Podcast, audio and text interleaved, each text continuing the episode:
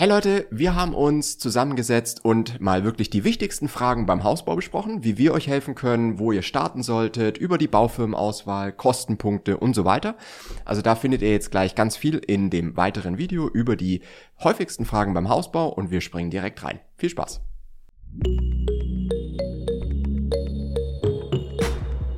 Hallo zusammen.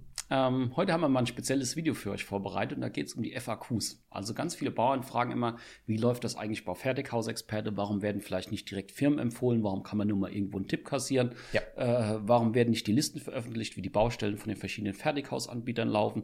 Und das möchten wir einfach mit euch jetzt mal durchsprechen und mal kurz erklären, warum sich was wie verhält und hoffen, dass wir euch damit die meisten Fragen beantworten können, die ihr habt. Mhm. Ihr könnt aber trotzdem jederzeit das Kontaktformular nutzen und uns anschreiben, wenn ihr irgendwie Unterstützung braucht bei eurem Hausbau oder ja. vor bei der Dokumentenprüfung wenn es darum geht, Verträge zu optimieren oder Angebote zu vergleichen und zu prüfen. Genau, weil jede Situation ist am Ende doch individuell. Mhm. Aber heute jetzt einfach mal die häufigsten Fragen, die wir so bekommen.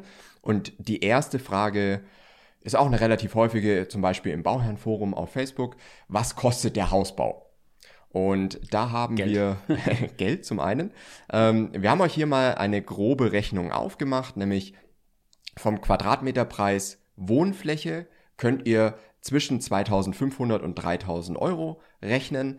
Wir haben aktuell wieder einen kleinen Preisanstieg gesehen. Also ähm, das Video kommt jetzt hier am, oder wir drehen es gerade am 31.03.2022. Also das muss man auch immer mhm. dazu sagen, ne, weil sich Preise einfach auch verändern können. Und wir sehen gerade den Trend eher Richtung 3000 Euro gehen. Hier natürlich dazu gesagt, das ist ein schlüsselfertiger Preis. Wenn ihr schlüsselfertig über eine Baufirma baut, bedeutet, wenn man noch irgendwie Gewerke rausnimmt etc., kann man da natürlich auch noch mal ein bisschen niedriger kommen, auf den Quadratmeter gerechnet. Genau. Man muss halt noch dazu sagen, wir reden hier von grundsätzlich guten Anbietern, also jetzt nicht, ja. sage ich mal, von der Billigware, die sich vielleicht ja. bestmöglich präsentiert und, weiß ich nicht, die teuersten Möbel und Lampen in so ein Haus reinstellt und reinhängt und dann sagt, wir sind der Ultra-Premium-Standard der ganzen Branche, sondern geht einfach darum, wenn man einen soliden Anbieter bauen möchte, dass man ungefähr weiß, man bewegt bewegt sich so zwischen 2500 und 3000 Euro. Genau. Und wenn jetzt schon das Jahr 2023 sein soll, dann einfach immer so drei bis fünf Prozent hinzurechnen pro Jahr eigentlich. Das ist so die, ja. das grobe Ding, außer es passiert irgendwas Schlimmes wie Materialknappheit oder. Was wir jetzt so die letzten Jahre. Oder Corona hatten, da war es ein bisschen hatten, mehr gewesen. Ja. Aber wir gehen jetzt mal davon aus, dass sich alles wieder ein bisschen normal einpendelt und diese Preissteigerungen nur noch moderat sein werden. Genau. Was hier auch wichtig ist, dass ihr bei sehr vielen Anbietern in dieser Preisrange sein werdet. Qualitativ gibt es aber große Unterschiede. Also da wird, wie Tobias gerade gesagt hat, auch der Anbieter, der die Wand vielleicht zur Hälfte aus Styropor baut oder anders, ähm, die Qualität vielleicht gar nicht so darstellt, den Preis aber trotzdem in dieser Höhe verlangen, weil sich ja sehr viele Firmen äh, sehr gut präsentieren gelernt haben. Ne? Und das ist so ein bisschen das, wo die Unterschiede schon sein werden. Ihr werdet es aber nicht direkt am Preis erkennen. Bei manchen Anbietern aber schon. Also da werdet ihr schon sehen, dass der Preis deutlich niedriger ist. Liegt aber auch daran, dass sehr viele Dinge fehlen oder eben in der Standardausstattung sehr gering äh, ausgeführt werden oder eingerechnet sind. Und da kommen dann noch einige Kosten auf euch zu. Also auch was ihr online an Preisen seht und sowas, das deckt sich nicht mit dem, was ihr jetzt hier erfahrt. Und das muss man halt einfach dann mit reinrechnen und sehen, dass diese Online-Preise zum Teil auch äh, sehr weit weg von der Realität sind. Genau, also am Ende werdet ihr da wie immer wieder landen und deswegen ist es auch so wichtig, das kennt ihr vielleicht aus den anderen Videos, dass es so super, super wichtig ist, dass man einmal die Baubeschreibung vergleicht und ja. prüft und auch die Angebote, weil nämlich der eine so rechnet, der andere so und es ist auch so, dass manche zum Beispiel, die jetzt zum Beispiel eher auf das, auf das Thema Masse gehen und relativ viele Häuser bauen, die neben Musterhauspark in Deutschland wirklich von Kiel bis Passau runter ein oder zwei Musterhäuser sitzen haben, die viel Fernsehwerbung machen. Das mhm. sind ja mhm. alles Marketingkosten, die entstehen. Und das machen ja nicht einfach so, sondern die müssen das Geld ja auch wieder irgendwo reinholen. Das heißt, das wird dann in diesen Hausgrundpreis mit reingerechnet. Und dann hat man zwar vielleicht zwei Anbieter, die gleich teuer sind oder gleich viel wert sind und der eine ist aber wesentlich präsenter am Markt, dann kann man davon ausgehen, dass der, der weniger präsent ist, wahrscheinlich die bessere Baubeschreibung hat. Ähm, wenn ja. das irgendwann too much wird vom Prüfen her, wir unterstützen da ja gerne. Ähm, ansonsten wollten wir aber nur noch sagen, halt zu dem Thema Preise, man landet so bei circa 2500 bis 3000 Euro, um es zusammenzufassen. Bei der Bodenplatte liegt man ungefähr bei 300 bis 400 Euro inzwischen. Das muss man auch ja. noch hinzurechnen. Hier auch sei dazu gesagt, schon mit passender Dämmung. Mhm. Also wenn ihr erstmal Bodenplattenangebote bekommt. Heißt es noch nicht, dass die Bodenplatte so überhaupt passt für das, was ihr bauen wollt, für den Energieeffizienzstandard oder auch für das Thema Frostschürzen etc., was man halt Stahlbewährung, was man alles bei der Bodenplatte braucht, um sie nachher überhaupt bauen zu können. Mhm. Deswegen setzen wir hier auch einen etwas höheren Wert an, als ihr vielleicht sonst erstmal in Angeboten sehen werdet. Ganz genau. Und dasselbe betrifft auch das Thema Keller. Da redet man so circa 1000 Euro pro Quadratmeter. Und auch da ist es ganz wichtig, vorab die Angebote und die Verträge prüfen zu lassen, bevor man was unterschreibt, mhm. weil sonst später heißt, aha, um jetzt zum Beispiel diesen KfW-Standard zu erreichen, muss die Dämmung des Kellers ein bisschen wegen mir verdoppelt werden und dann kostet das gleich wieder 5.000 bis 10.000 Euro mehr. Und dann ärgert man sich ja, wenn man dann teuer nachfinanzieren muss, weil man es vorher in der Kalkulation nicht drin hatte. Genau. Ja. Und auch das Thema Baunebenkosten darf man nicht vergessen. Hier setzen wir zwischen 15 und 20 Prozent Baunebenkosten an, weil das einfach unsere Erfahrungswerte widerspiegelt. Sehr abhängig vom Grundstück.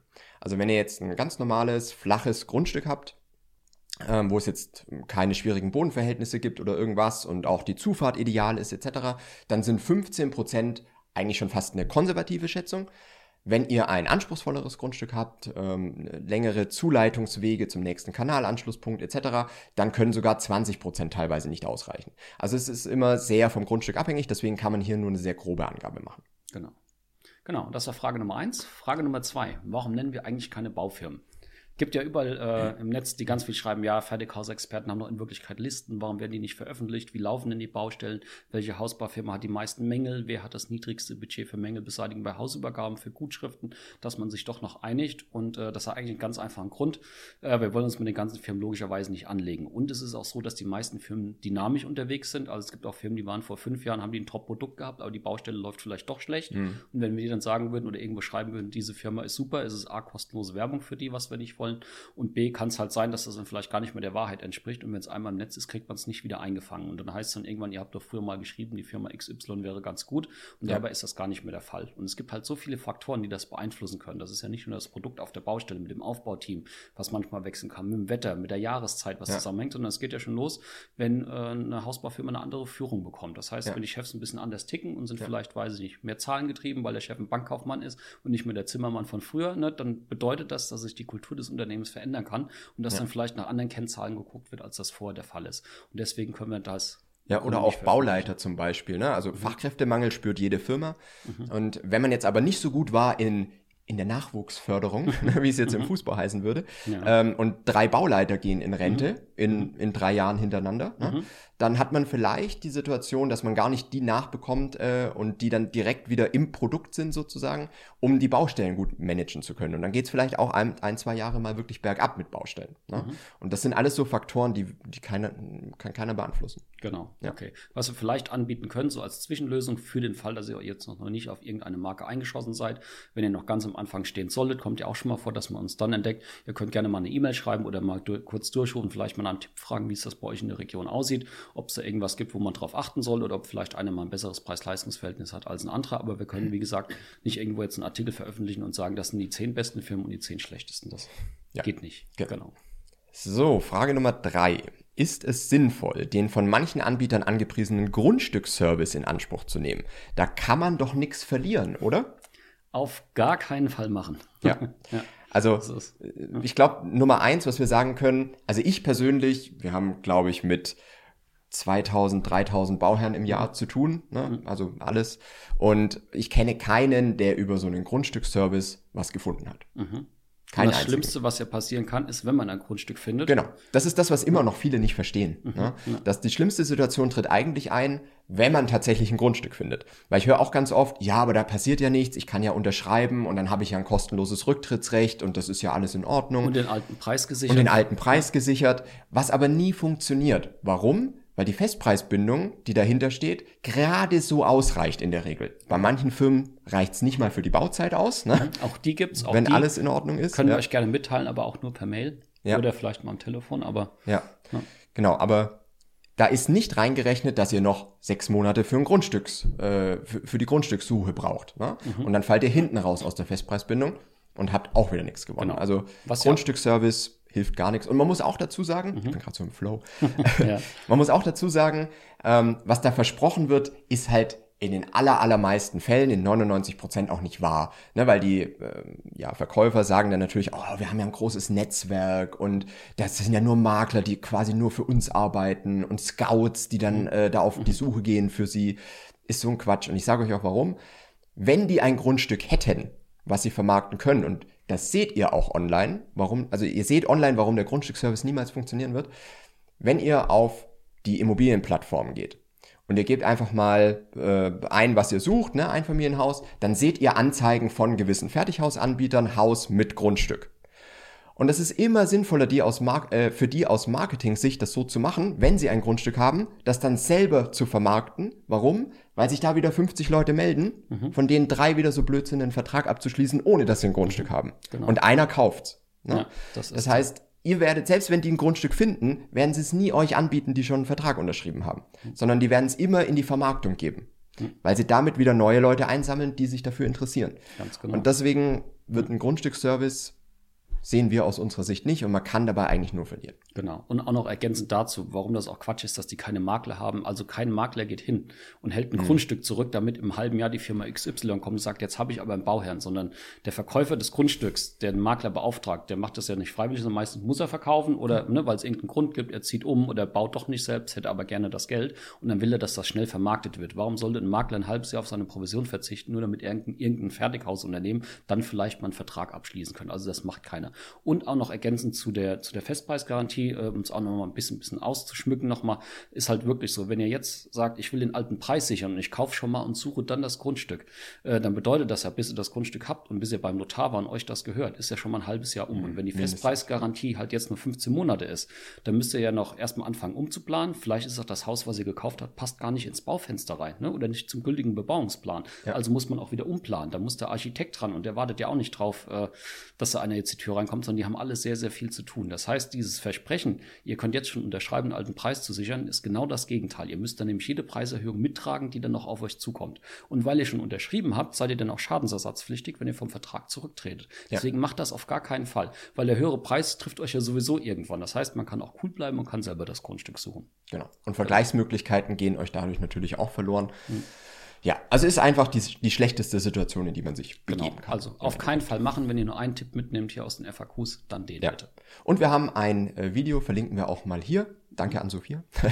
äh, verlinken wir hier äh, mit ja ein paar anderen Möglichkeiten, ein Grundstück zu finden, als einfach nur auf den Online-Portalen etc. zu schauen. Mhm. Das äh, findet ihr hier verlinkt. Genau. So, Frage Nummer vier. Bei welchen Schritten zum Hausbau unterstützen wir Bauherren? Wann ist der beste Zeitpunkt, mit uns Kontakt aufzunehmen?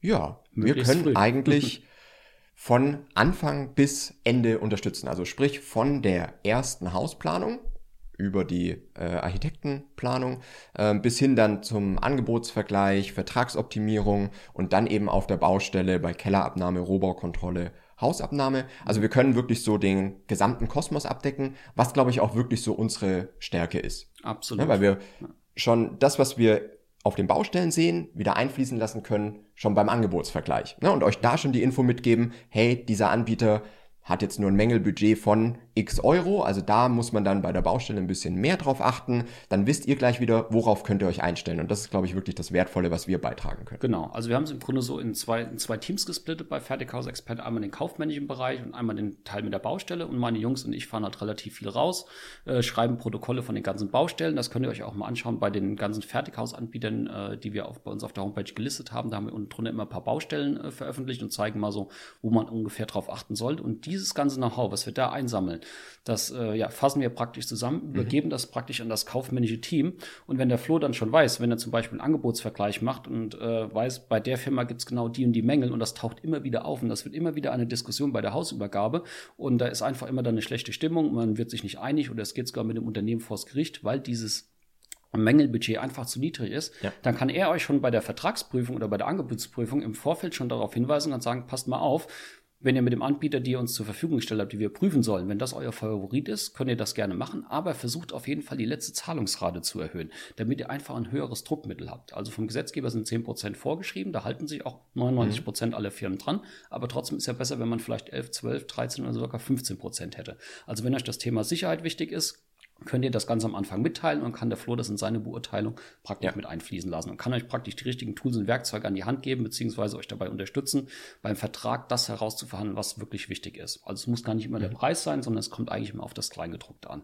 Trotzdem noch eine kleine Einschränkung dazu. Es gibt natürlich nicht jeden Anbieter, der alles mitmacht. Also ja. alles, was das Team vom Flo findet, wird eh nie zu 100 Prozent umgesetzt. Ja. Äh, gibt aber schon ein paar Anbieter, die gehen so 70 bis 80 Prozent mit. Es gibt manche Anbieter, die machen vielleicht auch nur 50 oder 30 Prozent und manche Anbieter sind relativ starr oder unflexibel. Ja, halt das teilen wir euch dann aber vorher auch mit. Genau. Genau. Gut. Dann die Frage Nummer 5. Kann man die Dienstleistung auch nutzen, wenn man ein Steinhaus baut? Grundlegend ja, allerdings mit ein paar Einschränkungen. genau. Zum Beispiel ähm, würden wir jetzt bei Steinhäusern keinen Angebotsvergleich anbieten. Warum? Weil wir einfach da nicht so viel beitragen können, weil wir einfach die Firmen nicht kennen, weil es auch ein sehr viel gesplitterter Markt ist. Also da hat man wirklich sehr viele Firmen, die vielleicht nur zehn oder zwölf Häuser im Jahr bauen. Mhm. Ähm, wir kennen uns mit den unterschiedlichen Steinen nicht aus und so weiter. Also da kann ich euch wirklich keine Hilfe anbieten, sondern da sind wir halt wirklich eher auf die Fertighaus-Thematik ähm, ja, äh, festgelegt und spezialisiert. Und da haben wir wirklich auch die Erfahrungswerte. Was wir aber machen können, ist dann die Vertragsoptimierung, weil die Vertragspunkte und was an Mehrkosten etc. noch kommen kann, das ist beim Steinhaus und beim Fertighaus relativ ähnlich. Ne?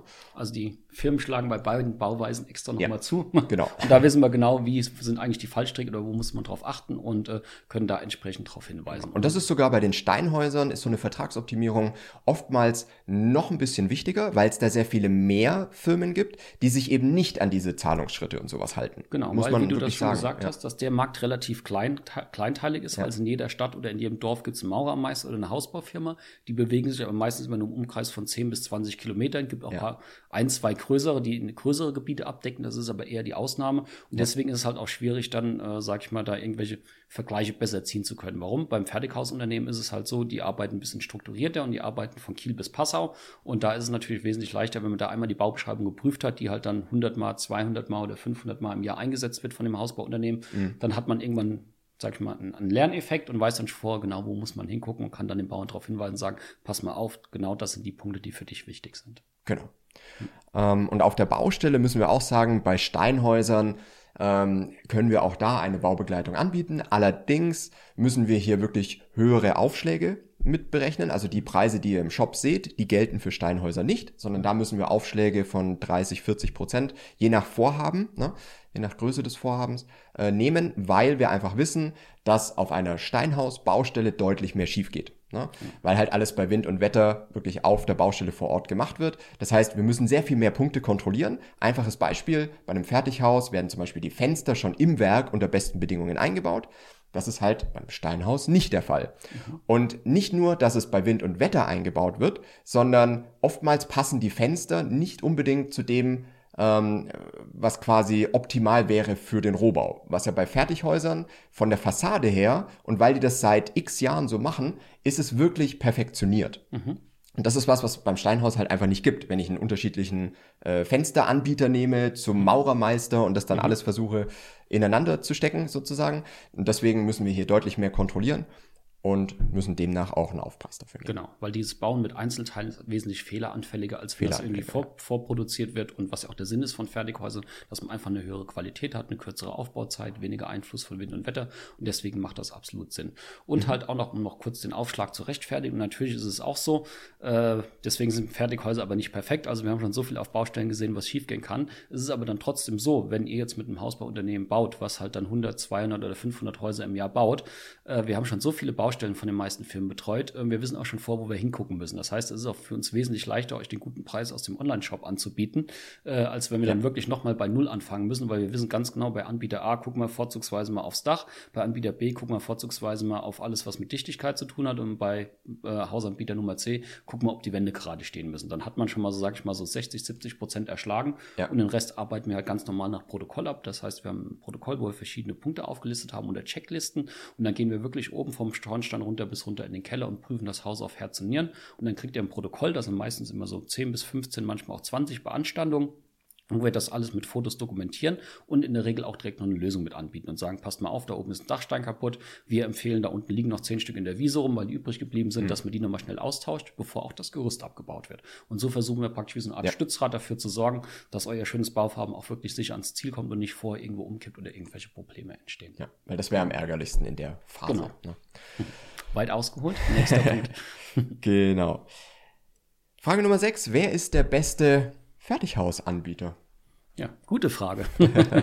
Eine sehr gute Frage. Also es gibt eigentlich nicht den besten Fertighausanbieter, sondern man muss aus Bauherrenperspektive, also aus eurer Perspektive gucken, wer ist der für mich beste Anbieter, der zu, für mich am besten passt. Und dazu haben ja. wir ein ganz spannendes Video gemacht, das können wir auch hier oben mal verlinken. Und da reden wir, glaube ich, über eine halbe Stunde über den besten Hausanbieter, den ja. besten Wandaufbau und wo man drauf achten soll, um den für sich besten Hausanbieter zu finden. Weil vielleicht ist der eine, ne, also die eine Firma behauptet, sie sind der beste Hausanbieter, weil sie die neueste Technik drin haben. Aber vielleicht brauchen die ja die Technik, weil das Haus Haus viel zu dicht ist und sonst Schimmel entsteht. Ne? Ja. Oder der andere ist vielleicht der beste Hausanbieter, weil er der teuerste ist, dass man glaubt, okay, der muss der Beste sein.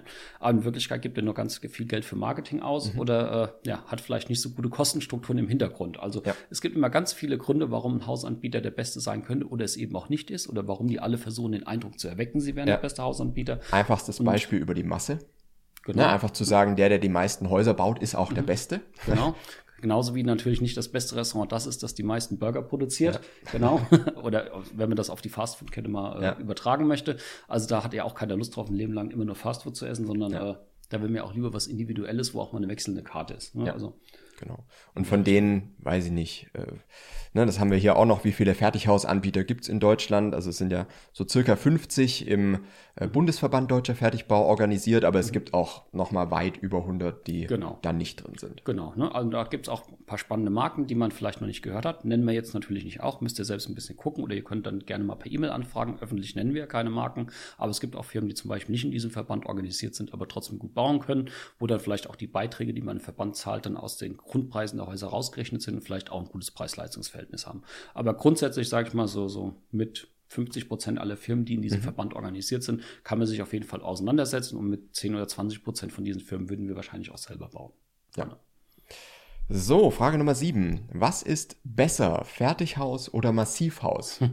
Fertighaus. Fertighaus. Nochmal den Kanalnamen lesen. Nee, aber wir haben auch so ein bisschen gelistet, äh, warum äh, wir Fertighaus-Fans sind. Und wir haben jetzt schon bei den anderen Fragen auch ein Stück weit drüber gesprochen. Das Thema Vorproduktion ist einfach äh, das entscheidende Kriterium oder eines der sehr entscheidenden Kriterien, weil einfach alles unter besten Bedingungen produziert wird und dann auf der Baustelle innerhalb von zwei Tagen regendicht ist, was natürlich ein sehr großer Vorteil gegenüber dieser Bauweise, wie man es vor 100 Jahren gemacht hat, ist. Absolut. Also was ich empfehlen kann, wenn man sich diese Frage stellt, ob jetzt äh, Fertighaus oder Massivhaus, ich würde einfach hingehen, würde das Beste aus beiden Welten kombinieren. Also einmal die freie Planung mit einem Architekten mhm. und mir dann ein Fertighausunternehmen suchen, was diese Planung auch umsetzen kann, weil das ist das Allerbeste, was man machen kann. Da hat man einerseits die freie Planung äh, und eine individuelle Planung und da muss man nochmal unterscheiden. Es geht nicht darum, sich ein Fertighausunternehmen zu suchen, was jetzt einen großen Katalog hat und sagt, wir können da noch einen Ärger dran setzen oder die Dachneigung anpassen. Das ist keine wirkliche freie Planung, sondern ja.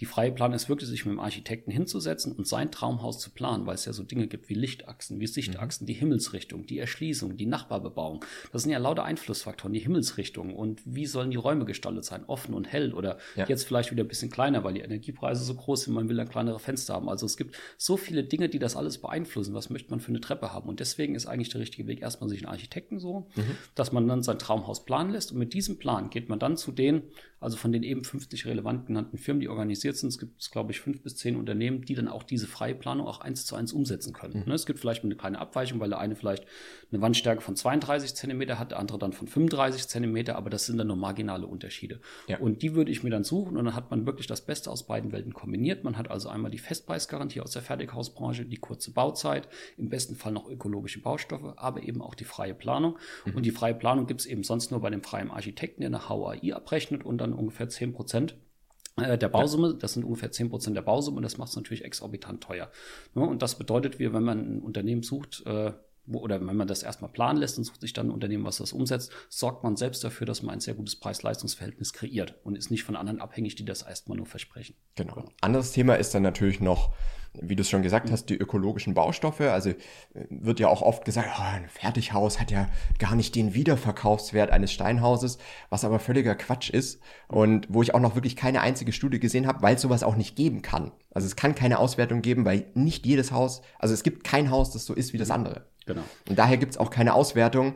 Das Fertighaus gegen das Steinhaus und die stehen exakt am gleichen Platz, sind genau gleich ausgestattet etc. Mhm. Das gibt's nicht. Und deswegen kann man das auch nicht sagen. Und es gibt so viele Punkte, die für den Wiederverkaufswert eines Hauses deutlich wichtiger sind als die Bauweise.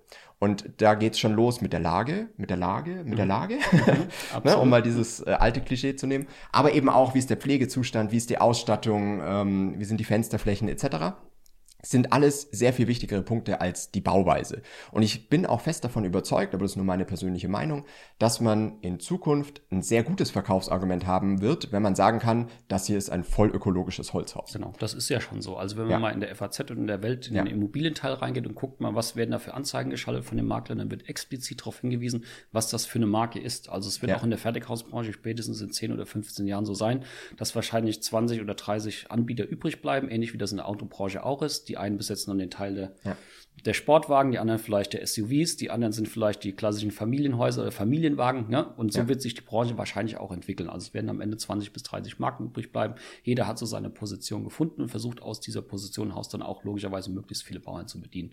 Ja. Und das wird einfach kommen. Genau. genau. Und ich glaube auch, in Zukunft wird es noch wichtiger, gerade dieses Thema auch Energieeffizienz, mhm. ähm, wo ja die Steinhäuser auch deutlich mehr Probleme haben, auf mhm. einen Effizienzhaus 40 Standard zu kommen, weil einfach diese Steine nicht die, die nötigen U-Werte haben und man dann halt noch entweder den Stein extrem dick machen muss oder noch eine dicke Dämmung äh, außen drauf machen muss. Und ab, glaube, 2025 wird halt der Mindeststandard Effizienzhaus 40. Das heißt, wir werden hier auch den Trend immer weiter erleben, dass es ja Richtung nachhaltiger gehen soll und da ist ein Fertighaus halt deutlich besser geeignet. Genau. Und bringt auch noch andere Vorteile mit sich. Wenn das jetzt so ist, um es mal wieder ein bisschen bildlich zu machen, wenn ihr jetzt ein Baufenster habt, das ist 10 mal 10 Meter, und ihr müsstet jetzt wählen zwischen Fertighaus oder Steinhaus, würde ich immer das Fertighaus nehmen, schon allein aus Platzgründen, weil wenn die eine mhm. Wand bei dem Steinhausanbieter mit Dämmung dann so dick werden muss, verliert ihr innen drin ganz viel Fläche, weil ihr aus dem Baufenster nicht raustreten dürft. Ne? Also es gibt ganz viele Gründe eigentlich mit dem Fertighaus zu bauen. Also nicht nur die eben genannten, sondern auch ja. das Thema Fläche, gerade wenn man ein kleines Grundstück hat. Genau. Muss aber jeder natürlich für sich entscheiden. Und ähm, wie gesagt, wenn ihr ein Fertighaus bauen möchtet, können wir gerne unterstützen, weil da haben wir einfach auch die meisten Erfahrungswerte. Genau. So, Frage Nummer 8. Und die ist ein bisschen verschachtelt, weil die lautet nämlich, welche Fragen sollte man beim Hausbau stellen? Ist auch was, was wir öfter mal ähm, als Frage bekommen. Also worauf muss ich denn, wo muss ich denn gezielt fragen? Weil die richtige Frage führt natürlich auch wieder zu besseren Antworten. Und ähm, ich glaube, wir brauchen jetzt hier nicht jede Frage durchgehen. Wir haben hier ja schon, weiß ich nicht, 10, 12 Fragen stehen, ne? angefangen von wie viel möchte ich überhaupt ausgeben, also alles dann zurückberechnet auf die monatliche Rate, damit hochgerechnet, was kann ich mir leisten, was kostet dann das Haus dazu und so weiter. Also da gibt's viele ähm, Themen, die man sich vorab stellen soll, auch über die Planung dann gehend, Raumprogramm etc. Ne? Die vergleichbare Baubeschreibung, worauf genau. kommt es bei der Hausübergabe an? Genau, das sind alles so Themen, die man sich dann fragen sollte. Und wir haben schon mal ein Video gemacht, das verlinken wir auch hier nochmal, mit den 20 größten Fehlern beim Hausbau. Und ähm, das passt so am besten zu dieser Frage eigentlich. Ne? Absolut. Und äh, für die, die das jetzt noch auf YouTube sehen, nicht auf der Homepage das Video, wir haben die FAQs praktisch schriftlich erfasst und haben die jetzt sozusagen nochmal äh, in, in Bildform abgearbeitet. Diese ganzen Fragen, die wir glauben, dass die wichtig wäre, die man sich stellen sollte, die findet ihr auf der Homepage von www.fertighausexperte.com und da unter den FAQs. Genau. Ja, und damit sind wir auch durch die häufigsten Fragen durch, die ihr so regelmäßig an uns habt. Und ähm, ja, hier jetzt in dem Video nochmal ein bisschen mehr ausgeführt äh, zu jeder einzelnen Frage, als ihr das jetzt in dem Artikel bekommt. Aber ähm, ja, wenn ihr Fragen dazu habt, dann schreibt uns gerne über fertighausexperte.com-kontakt. Dann können wir gerne über euer individuelles Vorhaben sprechen. Und wir hören uns nächstes Mal wieder. Bis zum nächsten Mal. Ciao.